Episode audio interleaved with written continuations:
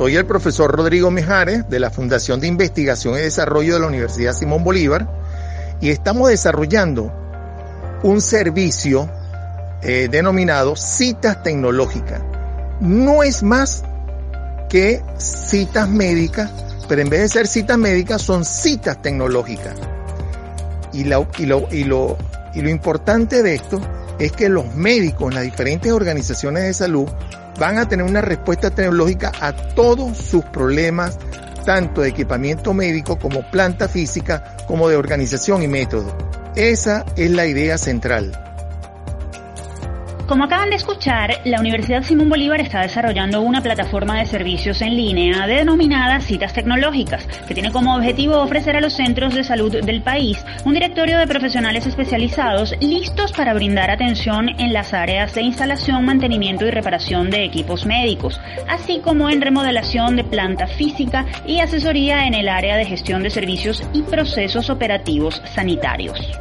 Según adelantó a Universate el profesor Rodrigo Mijares, coordinador de la Unidad de Gestión de Tecnologías en Salud de la Fundación de Investigación y Desarrollo FUNINDES de la USB, este servicio incluirá un listado de profesionales de varias ramas de la ingeniería, arquitectura y organización y métodos, no solo de la USB, sino de otras instituciones de educación superior, quienes estarán a disposición de los gerentes de clínicas y hospitales para brindar sus servicios y hacerle frente al déficit de personal especializado en esta área. El ingeniero Mijares aseguró que la plataforma de citas tecnológicas para el área de salud está en fase de culminación y comenzará a aprobarse a finales del mes de agosto. Los interesados en conocer más pueden comunicarse a través del correo rmijares.usb.be o a través de la cuenta de Twitter arroba funindesusb. Quisimos arrancar nuestro programa de hoy con esta buena noticia porque es una muestra de que las casas de estudio del país siguen proponiendo opciones para mejorar la difícil situación del sector hospitalario con mano de obra calificada formada en la Academia Nacional. Les saludamos Tamara Sluznis y Efraín Castillo. Y esta es una nueva edición de nuestro programa Universate, las voces de la Universidad Venezolana, transmitido a nivel nacional por el circuito Unión Radio. Este espacio es producido por Unión Radio Cultural y la Dirección General de Comunicación, Mercadeo y Promoción de la Universidad Católica Andrés Bello. En la jefatura de producción están Inmaculada Sebastiano y Carlos Javier Virgües. En la producción, José Ali Linares y Miguel Ángel Villamizar. Y en la dirección técnica, Fernando Camacho y Giancarlos Caraballo. Hoy sumamos una nueva edición de Universate las voces de la Universidad Venezolana. Estamos muy contentos de poder acompañarlos a través de la señal de Unión Radio. Así es, aquí seguimos dando a conocer todo lo que se hace desde las universidades aún en cuarentena. Y ahora es momento de comenzar nuestro acostumbrado recorrido por lo que ha sido noticia en el sector universitario. Esto y más en breve. Actualidad Universitaria. Los trabajadores de las universidades públicas comenzaron a recibir el pago del bono vacacional, el cual está siendo entregado de manera fraccionada por parte del Ministerio de Educación Universitaria. A través de las redes sociales, representantes gremiales de varias casas de estudio, como la UCB, la UNEXPO, la Universidad del Zulia y la USB, entre otras, rechazaron la cancelación parcial de esta bonificación. Gonzalo Meléndez, miembro de la Asociación de Profesores de la UNEXPO, expresó al diario La Prensa de Lara que el pago constituye una burla de parte del gobierno porque la cancelación en dos partes ocasionará que el dinero pierda su valor debido a la inflación. Por su parte, el presidente de la Asociación de Profesores de la Universidad Simón Bolívar, William Anseume, envió un comunicado en el que calificó el pago como, y citamos, paupérrimo, devaluado y tardío a la vez que señaló que esta acción representa un atropello al derecho laboral. Indicó que muchos de los profesores estaban esperando este bono para comer y cubrir necesidades básicas. El bono vacacional de los trabajadores universitarios va de los 15 a los 30 dólares. De acuerdo con el Centro de Documentación y Análisis de la Federación Venezolana de Maestros, para el mes de junio, el costo de la canasta básica alimentaria en Venezuela equivalía a 269 dólares. Autoridades de la UCLA enviaron al Ministerio de Educación Universitaria una carta en la que piden la entrega urgente de un bono compensatorio mensual equivalente al 100% del monto de la canasta básica mientras dure la pandemia. Nos vamos al estado Mérida, donde el vicerrector decano del núcleo universitario Alberto Adriani de la Universidad de los Andes, Domingo Alarcón, denunció que los invasores que mantienen ocupados los terrenos de la estación experimental judivana en el Vigía se apoderaron de al menos 100 cabezas de ganado pertenecientes a la institución. Alarcón detalló que estos animales de uso académico y científico están siendo comercializados, al igual que la leche que se genera desde el recinto académico. Según se pudo conocer, las autoridades de la ULA ya formularon las denuncias respectivas ante los entes competentes. Sin embargo, están a la espera de la orden de desalojo. Es importante destacar que no es la primera vez que la ULA es objeto de invasión durante la cuarentena. En semanas pasadas, los representantes de la institución denunciaron el intento de ocupación ilegal de la estación experimental Caparo en el estado Barinas. Y hablando de robos, la rectora de la Universidad Nacional Experimental de las Artes, UNEARTE, Alejandrina Reyes, emitió un comunicado en el que informó que el Centro de Estudios y Creación Artística Modestabor, ubicado en Sartenejas, municipio Baruta del estado Miranda, fue objeto de la acción de Lampa. Reyes detalló que los antisociales cargaron con varios equipos, incluyendo un amplificador de sonido, 15 computadores, 5 proyectores de video, además de estantes y otros eh, insumos de oficina resaltó que el hecho fue denunciado ante el CICPC y pidió todo el peso de la ley para los responsables. Según el Observatorio de Universidades, iniciativa de la ONG Laboratorio de Desarrollo Humano del Estado Lara, desde el inicio de la cuarentena, el 13 de marzo, se han registrado al menos 139 hechos delictivos, entre robos y hurtos, en las universidades públicas de todo el país. Es propicio recordar que los organismos de seguridad del Estado tienen el deber de resguardar todas las instancias académicas. El pasado 25 de julio fueron desalojados a la fuerza al menos 90 estudiantes de varias universidades que habitaban las residencias estudiantiles Livia Gubernar edificación ubicada en Plaza Venezuela y administrada por la Alcaldía de Caracas. Bajo la premisa de convertir ese lugar en un espacio para atender a los pacientes asintomáticos de COVID-19, el ministro de Educación Universitaria, César Trompis, aseguró que los universitarios serían trasladados de forma segura hasta sus ciudades de origen. Sin embargo, residentes del lugar denunciaron el uso excesivo de la fuerza por parte de los organismos de seguridad. Otros afirmaron desconocer qué pasará con sus pertenencias y varios dijeron no tener lugar a dónde ir. Se pudo conocer que al menos 14 jóvenes que residían en el lugar, entre ellos cuatro usevistas, dieron positivos a COVID-19, mientras otros tres estudiantes de esa casa de estudios fueron reubicados en residencias aledañas a la ciudad universitaria de Caracas. Precisamente para comentarnos esta situación, tenemos vía telefónica a Jesús Mendoza, estudiante de odontología y consejero universitario de la Universidad Central de Venezuela, UCB. Bienvenido, Jesús. Muchísimas gracias por la invitación. De verdad, pues eh, gracias por este espacio para hablar de diversos temas del ámbito universitario. Jesús, es primordial que nos comentes muy brevemente cuál es la posición de los estudiantes de la UCB con respecto a este hecho. Mira, nosotros como representación estudiantil rechazamos totalmente este hecho. El expresidente Hugo Chávez pues le dejó estas residencias, este edificio que es bastante histórico en Plaza Venezuela, a residencias estudiantiles. Pero la manera en que se han hecho las cosas, encabezada por el JP Sub, en que han sacado pues a los estudiantes de manera bastante violenta, eh, nosotros le rechazamos totalmente, porque estos estudiantes al día de hoy no han sido pues eh, llevados a sus lugares de origen. Aparte que varios estudiantes que ni siquiera tienen un sitio donde hospedarse, sino que el único sitio que tienen donde hospedarse es ese. Es una residencia que tiene 400 un aforo de 400 estudiantes, de los cuales 90 estaban eh, aún ahí porque estaban pues complementando algunas labores de trabajo para eh, subsistir durante esta cuarentena y también estaban pues estudiando vía web en el programa pues Universidad en Casa las pocas materias que han hecho algún desenvolvimiento académico vía web. ¿A qué casas de estudio pertenecían los estudiantes desalojados? Eh, leímos también que hay de la UCB, pero ¿qué otras, ¿a qué otras casas de estudio pertenecían?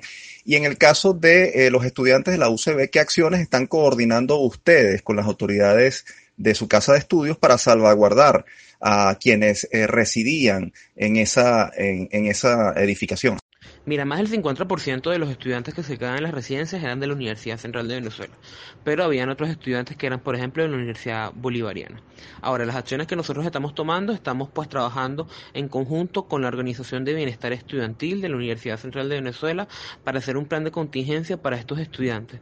Tienen positivo en un test de una jornada de despistaje de coronavirus en las residencias cuatro cevistas. A los cuatro cevistas ya se les asignó una ayuda económica por parte de la Organización de Bienestar Estudiantil.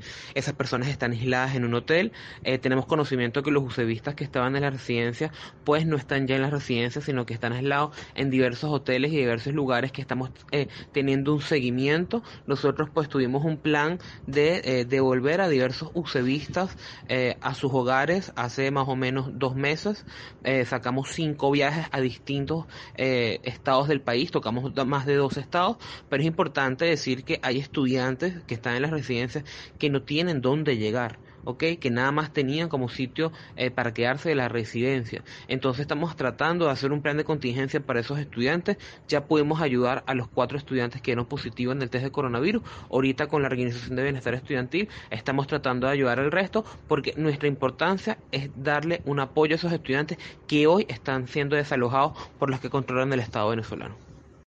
Jesús, el ministro de Educación Universitaria había dicho que los estudiantes desalojados serían enviados a sus ciudades de origen, pero hemos leído denuncias de jóvenes que habrían sido trasladados a hoteles que además no están en condiciones de recibirlos. ¿Cuál es el estatus en este momento? ¿Dónde están los jóvenes desalojados? Mira, eh, no ha salido ni un autobús para eh, trasladar a los estudiantes que están en la residencia, ni uno. Ahorita los estudiantes están en diversos hoteles eh, en las cercanías de Plaza Venezuela. Aparte tenemos pues a Roberta Pérez, secretaria general de la JP Sub, que fue la que encabezó mayormente pues el desalojo eh, de las residencias, anunció el día de ayer que el edificio va a ser usado como un hospital de campaña para los casos de coronavirus asintomáticos encabezado por la JP Sub.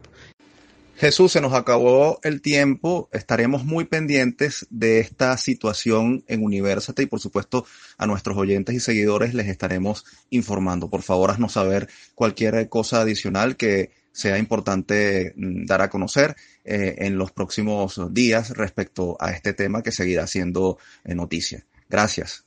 Muchísimas gracias a ustedes por el espacio. Hay que estar bastante atentos porque esto es un golpe más a la comunidad universitaria, es un golpe más a las reivindicaciones estudiantiles.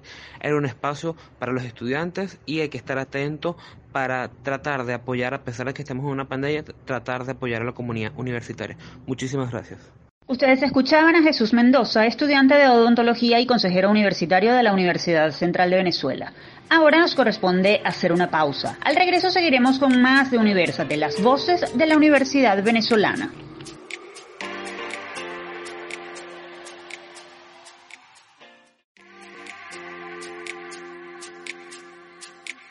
Continuamos con más de Universate. Les recordamos que pueden seguirnos en nuestras redes sociales. En Twitter e Instagram somos arroba Universate.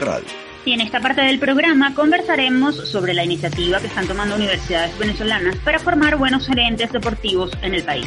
¿Quieren saber de qué se trata? Entonces, quédense a escuchar nuestra próxima sección. En la cancha. Les contamos que el Centro de Extensión, Desarrollo Ejecutivo y Consultoría Organizacional Sendeco de la Universidad Metropolitana UNIMED anunció que hasta el 14 de septiembre estarán abiertas las inscripciones para participar en el Diplomado de Gerencia del Deporte, programa de formación promovido por el Centro Internacional de Estudios del Deporte CIES, en colaboración con la Federación Internacional de Asociaciones de Fútbol FIFA. Consultores, gerentes generales de equipos deportivos y periodistas son solo algunos de los profesionales que en la última década se han especializado con el programa ejecutivo FIFA CIES, compuesto por seis módulos, cuya temática pasa por el derecho, management, mercadeo deportivo y patrocinio, finanzas, comunicaciones y organización de eventos. Este programa busca mejorar los niveles de gestión en instituciones del deporte y aportar al crecimiento de la industria deportiva en Venezuela y la región. Para darnos precisamente más detalles sobre este tema, nos acompaña vía telefónica el profesor Rafael Espinosa, industriólogo egresado de la UCAP, coordinador académico de este diplomado y coordinador de diseño y programación de Sendeco Unimed. Un gusto recibirlo en Universate, profesor Espinosa. Buenas tardes, Tamario Efraín. Muchísimas gracias por la oportunidad. Eh, bueno, estoy a la orden. Profesor, ¿qué condiciones debe tener un buen gerente deportivo y cómo ustedes desde la UNIMED y a través de este programa contribuyen con su formación? Eh, bueno, Tamara, nosotros el objetivo de este diplomado es dar una visión global, casi que de 360, de lo que son algunos eh, conocimientos que deben tener las personas que están a cargo de instituciones deportivas, sean clubes, asociaciones eh, y algún otro tipo de, organización en ese sentido, ¿no? Eh, nosotros creemos que los seis módulos que ustedes mencionaban, mercadeo, finanzas, organización de eventos, comunicación, management y finanzas, son conocimientos básicos que deben tener las personas que están al frente de las instituciones deportivas. Profesor, ¿qué aportes puede hacer a la cultura deportiva un buen gerente eh, deportivo? ¿Qué impacto tiene en la sociedad formar a profesionales en esta área? Sobre todo en una industria, bueno, que está asociada a la salud, pero también al entretenimiento y también a, los negocios, porque el deporte también es un negocio. Eh, bueno, Efraín, fíjate, uno de los valores que están dentro de, eh, implícitos en el desarrollo del diplomado son valores que también se mueven en el mundo del deporte, tales como son el trabajo en equipo, la solidaridad, eh, y hacia ellos se apunta en, toda, en todas las materias y la dinámica que tiene el programa. ¿Cuál cree usted que es la mayor limitación que puede enfrentar un gerente deportivo en escenarios como el de Venezuela, donde la crisis ha reducido el patrocinio o financiamiento de equipos, semilleros, espectáculos deportivos como tales? En nuestra experiencia, en 10 años haciendo el diplomado, eh, oye, una de las cosas que más echa en falta en todos los participantes que han estado en nuestras clases es la no planificación independientemente del organismo donde ellos estén, sea una gran asociación o un club muy pequeño, incluso un colegio. Eh, la falta de planificación, la, la, falta de organizarse para planificar y tener un plan A, un plan B, un plan C y que se logre el objetivo que realmente se tiene con determinado evento o determinado juego o dependiendo lo que, lo que estén planificando, ¿no? Yo imagino que se lo deben haber planteado porque bueno, porque la pandemia de la COVID-19 sorprendió a todos, incluyendo por supuesto a la industria del deporte. ¿Cómo, cómo enfrentar desde la gerencia deportiva tiempos como este de pandemia? ¿Cómo, cómo hacerle frente para que eh, las distintas disciplinas puedan seguirse desarrollando? Y, bueno, eh, los equipos, los deportistas y, y, el negocio del deporte puedan puedan seguir andando y no naufraguen en medio de, esta tormenta que se ha ido llevando a tanta gente por el medio y no solo mm, por la pérdida de vidas, sino por la pérdida de puestos de trabajo, de, industrias, etcétera. ¿Cómo la gerencia deportiva se puede adaptar a los tiempos de pandemia? Efraín, solo queda repensar e innovar. Eh, todos estamos aprendiendo con esta situación, ninguno de, eh, de los que estamos aquí conocíamos de esta situación y que se iba a presentar. Em, pero bueno, siempre hay eh, eh, posibilidades de avanzar y tratar de atender al público de cada disciplina deportiva. recientemente em, presentaron algunos trabajos en nuestro diplomado y uno de ellos iba del tema del ticketing, ¿no? Y bueno, aun cuando tú no puedes llevar a la gente al estadio, también existe posibilidades de que tú le lleves el evento a su casa a través del televisor, a través de las nuevas aplicaciones, a través de nuevos equipos. Y bueno, en ese sentido tienes, eh, mantienes cautivo tu, tu, público, ¿no? Y la persona se mantiene conectada con su disciplina deportiva, que es lo que le genera pasión. Pero vuelvo y lo reitero, las personas, todos, tenemos que eh, reinventarnos, pensar y tratar de avanzar en alguna medida. Profesor, cuéntenos detalles de este programa. ¿Con qué herramientas va a salir el egresado de este programa? ¿Cuál es su perfil? El Diplomado Ejecutivo Internacional en Gerencia del Deporte está dirigido a gerentes, supervisores, jefes, profesionales universitarios de cualquier área que estén vinculados con el mundo del deporte o sean personas que estén interesadas en aportar a mejores eh, aportar en mejores niveles de gestión en instituciones del deporte. Eh, esa es la idea del, diplomado. En nuestra experiencia, tanto en Venezuela como en Sudamérica, muchos de los dirigentes deportivos, quienes están al frente de, muchísimas de las instituciones, son personas que, bueno, en alguna oportunidad pudieron ser deportistas y se convirtieron en, en dirigentes del deporte. En otro caso son personas que bueno, siempre les gustó determinado deporte y así fueron subiendo y, y bueno, se mantuvieron conectados a una organización del deporte. Sin embargo, esas son personas que no tienen conocimientos sólidos en las distintas aristas que se deben manejar en la gestión del deporte. Y en ese sentido es lo que tratamos de, de, aportar. Y es por eso que se seleccionaron seis módulos entre el CIES, la FIFA y las universidades. Creemos que son los temas más importantes que debe conocer un dirigente. Tal vez hay algunos otros, pero en principio estos son los que estamos manejando. Como experto, profesor, la industria deportiva en Venezuela ha estado limitada a pocas áreas, o no muchas, pues el béisbol, el fútbol, el básquetbol. Sin embargo, no es un sector altamente desarrollado o que aporte mucho a la economía nacional. ¿Qué se puede hacer para profesionalizar cada vez más esta área, desde la academia, por supuesto, eh, para, para, hacer cada vez más prof profesionalizado el trabajo de la gerencia deportiva y contribuir al crecimiento de esta industria? Además, eh, es un asunto en el que se involucran muchos actores. Eh, bueno, Efraín, es parte de lo que nosotros creemos que aportamos a través del diplomado.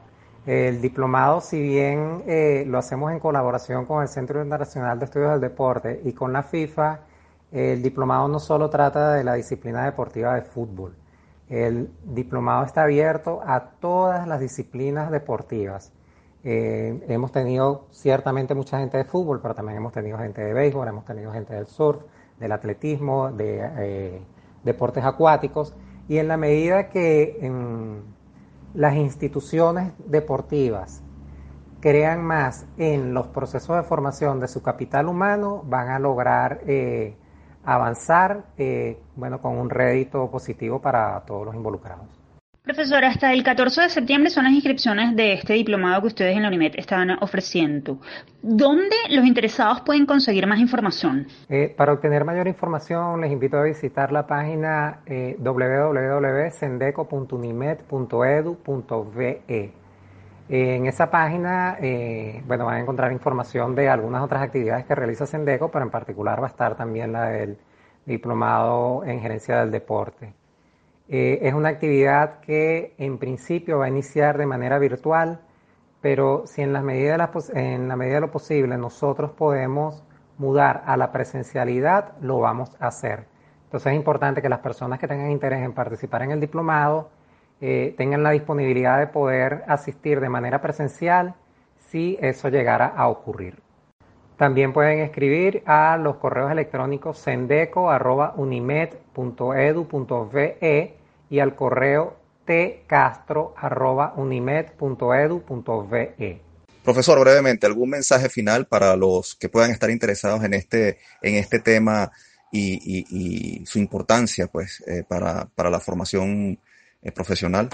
Reitero la invitación a todas las personas que están vinculadas al mundo del deporte. Nosotros creemos que con este diplomado hacemos un aporte a su crecimiento profesional y por tanto al crecimiento de la industria del, deporte. Eh, si tienen alguna duda, alguna inquietud, escriban a los correos que mencioné anteriormente y nosotros con gusto les podemos ayudar. Profesor Espinosa, muchas gracias por acompañarnos y por sus interesantes apreciaciones sobre el mundo de la gerencia deportiva mucho éxito en esta nueva edición de su diplomado. Tamara Efraín, muchísimas gracias por la invitación a participar en su programa y bueno, estamos en contacto. Ustedes escuchaban al profesor Rafael Espinosa, él es industriólogo ucavista, coordinador académico del Diplomado en Gerencia Deportiva y coordinador de diseño y programación de Sendeco Unimed. Y ya saben que para obtener más información pueden contactarlos a través del correo sendeco.unimed.edu.be o a través de sus redes sociales arroba sendeco. Y antes de irnos a la pausa, queremos comentar con ustedes otra iniciativa de formación interesante que se está promoviendo desde las universidades. Es que la UCAP está ofreciendo a sus estudiantes de pregrado y a sus egresados la oportunidad de cursar minors o titulaciones cortas que les permiten prepararse en poco tiempo y de forma complementaria en áreas distintas a la carrera que cursan o en las que se graduaron y obtener así una certificación adicional para destacarse en el mercado laboral. En total son 14 los minors disponibles en las áreas de análisis contable, finanzas empresariales, marketing, gestión de talento humano, economía, derecho internacional público, comunicación para el mercadeo, vocería, escritura creativa, gestión cultural editorial, tecnología educativa, psicología aplicada a la educación y gestión del cambio para procesos productivos y de negocios. Los minors de la UCAP tienen todos entre 20 y 30 unidades crédito y los ucavistas, tanto de Caracas como de Guayana, podrán cursarlos en simultáneo con la carrera que estudian.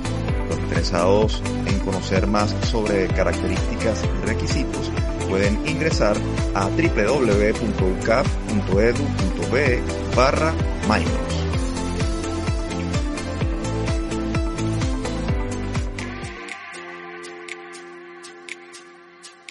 Ahora sí nos vamos a la pausa. Al regreso hablaremos de la preparación que deben recibir los bachilleres que desean enfrentarse a la vida universitaria en un contexto como el de Venezuela. Ya venimos, somos Universate.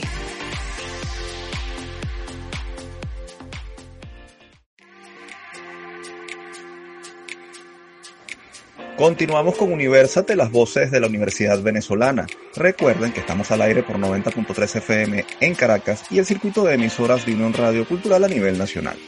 Y ha llegado la hora de conocer cómo apoyar la transición de los adolescentes que salen de la etapa de bachillerato y desean ingresar a la vida universitaria, mucho más en medio de una contingencia como la que atraviesa el país. Esto y más a continuación. Desde el campus. Para nadie es un secreto que la educación básica y media venezolana están en crisis desde hace varios años. La deserción de profesores y el deterioro de la infraestructura y plataforma tecnológica educativa han comprometido la calidad de formación que reciben las nuevas generaciones. Por lo que al culminar el bachillerato, muchos jóvenes se encuentran mal preparados para ingresar a las universidades. Este año en particular, Tamara, se ha sumado a la crisis una circunstancia adicional la pandemia de la COVID-19 que obligó a suspender las clases presenciales y generó un esquema de enseñanza-aprendizaje basado mayormente en la virtualidad con todas las limitaciones que eso supone. En ese contexto, la nivelación de conocimientos y orientación vocacional de los bachilleres que desean proseguir sus estudios universitarios resultan fundamentales para garantizar su adecuada inserción al mundo de la educación superior. Precisamente para hacerle frente a esta situación, la UCAP, a través de su Dirección de Apoyo Educativo DAE, ha puesto a disposición de los estudiantes de los dos últimos años de bachillerato el programa integral para la vida universitaria PIBU, curso preuniversitario que ofrece a los jóvenes la oportunidad de nivelar los conocimientos académicos esenciales obtenidos durante la educación media en áreas como razonamiento matemático y habilidad verbal, además de técnicas de estudio, herramientas vocacionales para que identifiquen debilidades, fortalezas, intereses y oportunidades y puedan prepararse para ingresar a cualquier institución de educación superior del país. Las inscripciones estarán abiertas hasta el 15 de agosto y las clases se llevarán a cabo en línea desde el 31 de agosto y hasta el 2 de octubre. Ahora bien, ¿por qué es tan importante que estos bachilleres estén preparados para enfrentar la vida universitaria? ¿Qué complejidades se presentan en esa etapa? ¿Y cómo entender esto desde un contexto de pandemia? ¿Cuáles son las áreas formativas que necesitan ser reforzadas en un momento como este? Para responder estas y otras interrogantes recibimos vía telefónica a dos expertos en la materia. Gemma Utrera, licenciada en Educación, Mención Física y Matemáticas, doctora en Educación y directora de la Dirección de Apoyo Educativo de la UCAP. También a Pedro Muñoz, educador, profesor de bachillerato y universitario y coordinador académico de la Dirección de Apoyo Educativo de la UCAP. Profesores Utrera y Muñoz, bienvenidos a Universate. Hola, buenas tardes, ¿cómo están? Muchas gracias por la invitación. Muchas gracias, Tamara y Efraín por invitarnos a su programa. Profesor Muñoz, usted es docente universitario, pero también es profesor de bachillerato. ¿Cómo fue la preparación académica de los bachilleres durante este año escolar, en particular con el programa de cada familia una escuela, educación a distancia y virtualidad? ¿Qué balance nos puede usted ofrecer? Bueno, desde mi visión como docente, este, fue una situación bastante, pero bastante cuesta arriba para nuestros muchachos a todo nivel de bachillerato, primaria, preescolar, todos esos niveles. Este, el problema grave, grave que se vive en este momento es el problema de la conectividad y este, llevar todo este proceso para que los muchachos estuviesen recibiendo el conocimiento que deben recibir se hizo muy difícil. Eh, tanto así que optaron por eh, crear unos llamados portafolios, los cuales debían entregarse en unas fechas específicas donde estaban cargados de una cantidad de contenidos que solamente eran transcripciones de asignaciones que eran enviadas a la casa. Es muy bien sabido por las redes sociales las críticas que se hicieron con respecto a los videos que fueron presentando tanto en el canal estatal, el canal 8 y en Vive TV, si no me equivoco, este, cometían muchos errores las personas que trataban de llevar el conocimiento a estos jóvenes, que vuelvo y repito, lo único que hicieron desde mi punto de vista y, lo que se recoge en todo lo que uno lee, eh, hicieron fue simples transcripciones de información.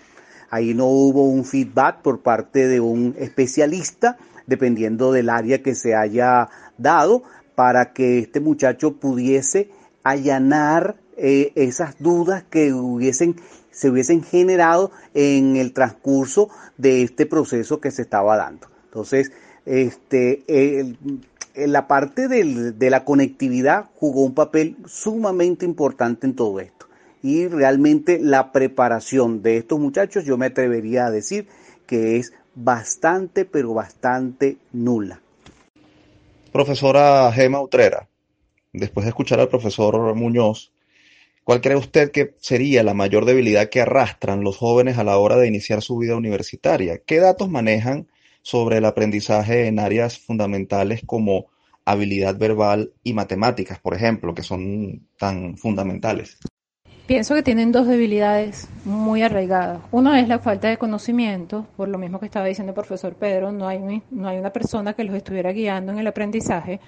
Son muchachos que no tienen la madurez para tener una, una educación a distancia y otra es la autorregulación. Los estudiantes no están acostumbrados a estar en un ambiente hogareño donde toda la familia te tienen alrededor, tienen que cumplir con ciertas responsabilidades, incluso ayudando al hermanito.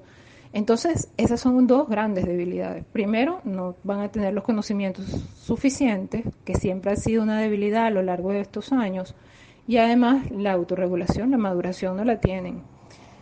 En cuanto a datos, parece mentira, pero una de las cosas que más deficiencia tienen los estudiantes y que afecta a las dos áreas, tanto de matemática como de lenguaje, es la falta de estrategias de estudio.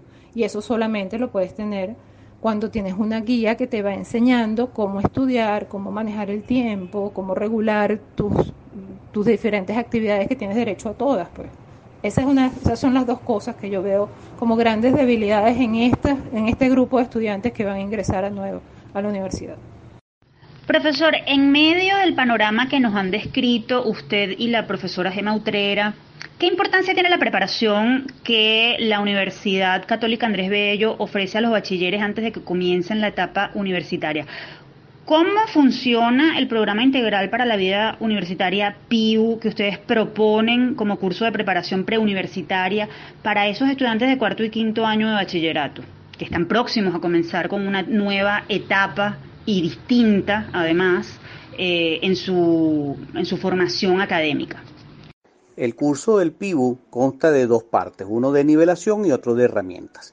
El que está a la puerta en este momento, que fue el que tú mencionaste con la fecha de, los procesos de inscripción y de los desarrollo de las actividades, es el de herramientas. Este va dirigido específicamente a todos esos estudiantes que ya tengan este cupo en cualquier universidad. ¿okay? Entonces ya a estos muchachos se les va a facilitar una cantidad de herramientas que los va a ayudar a entender todo lo que es la vida universitaria. Dentro de esas herramientas hay mucho conocimiento, la, por, lo menos la parte de matemática está dividida en tres bloques, una matemática básica, una parte de trigonometría y una parte de estadística, tratando de cubrir todos esos aspectos que tienen que ver tanto en la parte científica, en la parte social, en la parte de, lingüística y tenemos también unas orientaciones desde la desde el punto de vista como estrategias para poder nosotros adquirir el aprendizaje, que era lo que estaba diciendo la profesora Gema en este momento. Sí, precisamente sobre el tema de las herramientas no académicas sino vocacionales. ¿Qué tan importantes se han vuelto, eh, se ha vuelto eh, la formación en esa área, la formación en el área eh, vocacional, porque no se trata solo de lo académico, sino de lo personal, de lo emocional, de la transición que supone el paso del bachillerato a la universidad.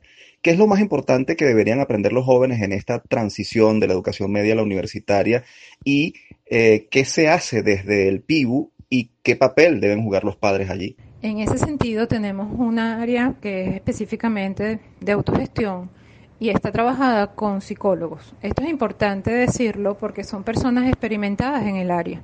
Ellos trabajan en dos sentidos. Primero, realmente trabajando un proyecto de vida con los estudiantes donde ellos enfoquen sus fortalezas y de sus debilidades. Otra cosa es darle información sobre las carreras, carreras a las cuales ellos quieren aspirar.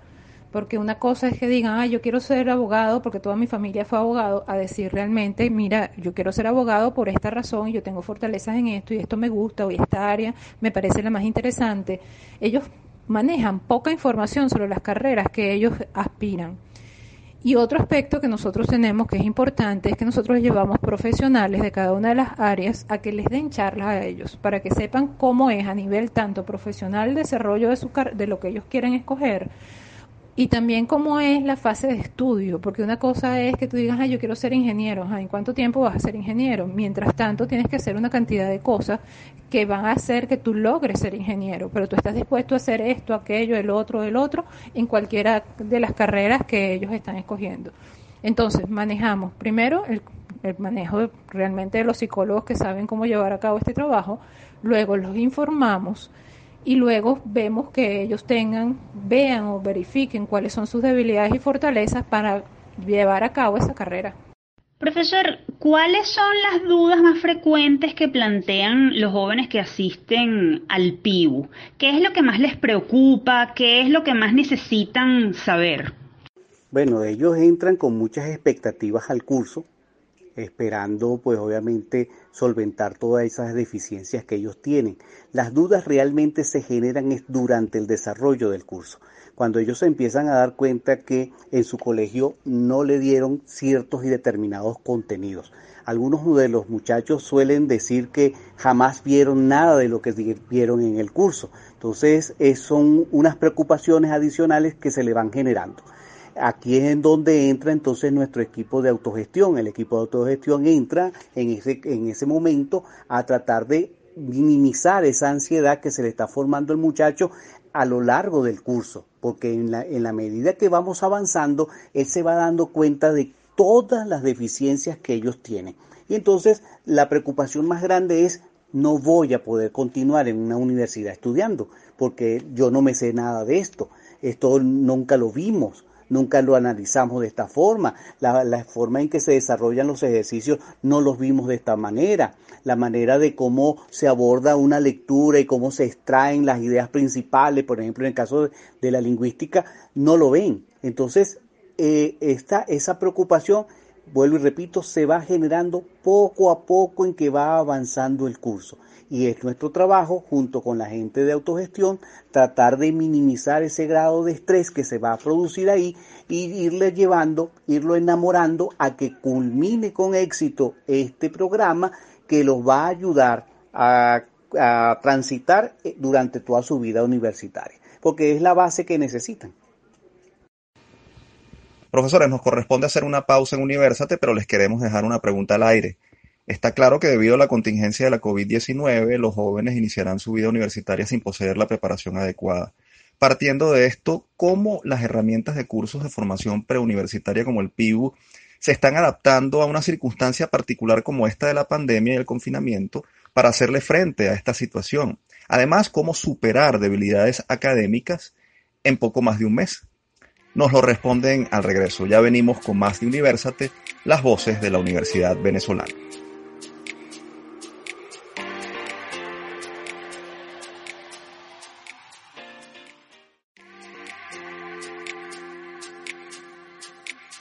Continuamos con la última parte de Universate. Recuerden que si desean dar a conocer su investigación, evento o iniciativa, pueden escribirnos al correo produccionuniversate.gmail.com. Seguimos ahora conversando sobre la importancia de la preparación preuniversitaria con los profesores Gema Otreera y Pedro Muñoz, miembros de la Dirección de Apoyo Educativo de la UCAP. Y antes de la pausa les dejamos una pregunta al aire. quizás nos pueda responder la profesora Gema. Debido a la contingencia de la COVID-19, pareciera claro que hay mayor probabilidad de que los jóvenes inicien su vida universitaria sin poseer la preparación adecuada. Partiendo de esto, ¿cómo las herramientas de cursos de formación como el PIBU se están adaptando a una circunstancia particular como la de la pandemia y el confinamiento para hacerle frente a esta situación, sobre todo cuando la formación mm, abarca un tiempo corto de dos, mm, dos meses y medio a, a lo sumo? Hemos tomado varias medidas. Una ha sido la reorganización de los programas. Cada uno de los coordinadores especialistas en cada una de las áreas ha determinado cuáles son los temas realmente más importantes y necesarios para que ellos sean efectivos en sus carreras. La otra es que hemos hablado con las personas de la universidad para que nos permitan utilizar la tecnología que ellos más adelante van a utilizar en la universidad. Eso quiere decir que se pueden adaptar a la plataforma con la cual estamos trabajando y en tercer lugar, mira, hemos contratado a los profesores que consideramos que tengan más experiencia en esta educación a distancia. Entonces creemos que con esos tres aspectos podemos sobrellevar estas dificultades que han sido o pueden ser mayores a las que normalmente nos podemos enfrentar. Profesor Muñoz, el PIBU es un programa que pretende asistir a bachilleres que tienen deficiencias en su formación escolar. Pero qué tan importante es que ese joven reconozca sus debilidades y trabaje para superarlas. ¿Cómo motivarlo para que lo haga? ¿Cómo hacerle saber que en mucho de eso depende su desenvolvimiento y éxito en su paso por la universidad? Bueno, se espera que el participante del PIBU sea responsable, motivado al logro, administre su poco tiempo libre con, con eficiencia, eficiencia perdón, al mismo tiempo puede conjugar los conocimientos que trae, los pocos conocimientos que trae, bien sean teóricos o empíricos, de tal manera que ese proceso de aprendizaje él logre ser capaz de dirigirlo de manera independiente, como lo indicaba Gema en una intervención anterior. ¿Y eso en pro de qué? En pro de un aprendizaje completamente significativo. Profesora Utrera, yo imagino que después de tantos años ustedes deben tener registro de la efectividad del PIBU. ¿Cuántos de los bachilleres que, cursaron este programa lograron satisfactoriamente desarrollar sus estudios universitarios? Y, además de esto, eh, yo asumo que este programa tiene que continuar con un acompañamiento dentro de la universidad. ¿Es así? La efectividad durante la carrera es compleja porque como tú mismo dijiste, tenemos un tiempo muy corto que no puede hacer una gran diferencia con un bachillerato. Lo que hemos logrado es ver el impacto en el primer semestre y ahí sí hemos encontrado que el 70% sale victorioso en las áreas donde más énfasis le hacemos durante el curso. Digamos matemática, lenguaje, estadística, trigonometría, porque esos fueron conocimientos que, fue, que se planificaron desde el inicio para que fueran acorde con lo que ellos iban a recibir después, con exigencia, cantidad de, contenidos, etcétera, etcétera, etcétera. El, seguimiento que se le hace luego a los estudiantes, que es el acompañamiento que ofrece la universidad, se hace a través de cada una de las escuelas y tiene el nombre de Progresa. Ahí se intenta que los estudiantes asistan a él o se vean motivados a buscar un estudiante asesor, un profesor asesor, para que vayan cubriendo las necesidades que van viendo durante el semestre. Porque como te repito, como tú mismo lo dijiste, es muy poco tiempo para causar un gran impacto. Lo que podemos decirle al estudiante o lo que ellos se llevan finalmente del, del, curso es, mira qué tanto sé, qué tanto no sé, cuáles son mis habilidades para estudiar, qué debo hacer para ser más efectivo en clase. Después eso hay que irlo reforzando a lo largo de los semestres y se hace a través del programa Progreso. Profesor, muy breve, se nos acabó el tiempo. ¿Cómo pueden hacer los interesados para inscribirse en el PIBU y qué consejo final le ofrecen a los jóvenes que van a comenzar su vida universitaria? Este, los muchachos pueden comunicarse a través de nuestro correo pibuprograma.gmail.com También pueden ingresar a la página de la universidad www.ucat.edu.be slash pibu y ahí van a encontrar toda la información referente al proceso de inscripción. Todo es de manera remota y ahí está todo a la mano. Cualquier cosa por el correo y con gusto lo podemos atender. Profesores Utrera y Muñoz, fue un verdadero placer haberlos tenido en Universate. Muchísimas gracias por su valiosa participación. Muchas gracias a ustedes y siempre a la orden. Gracias a ustedes por esta oportunidad. Hasta luego. Ustedes escuchaban a Gemma Utrera y a Pedro Muñoz, ambos miembros de la Dirección de Apoyo Educativo de la UCAP. Recuerden que si requieren más información sobre el programa integral para la vida universitaria PIBU de esta casa de estudios, pueden escribir al correo pibuprograma.gmail.com. Ahora sí, es hora de despedirnos por el día de hoy, no sin antes compartir con ustedes nuestra acostumbrada frase.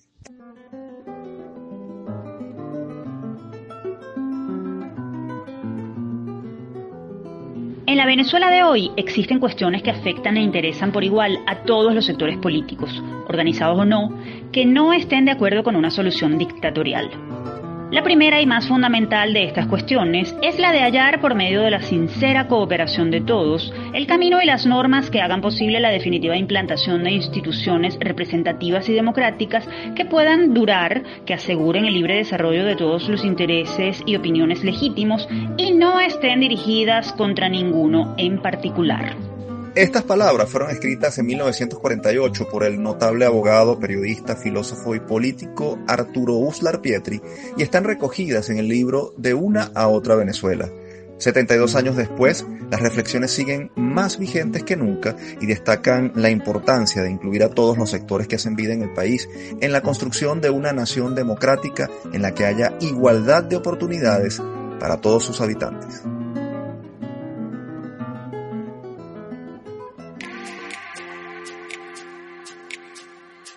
Ahora sí, llegó el momento de la despedida.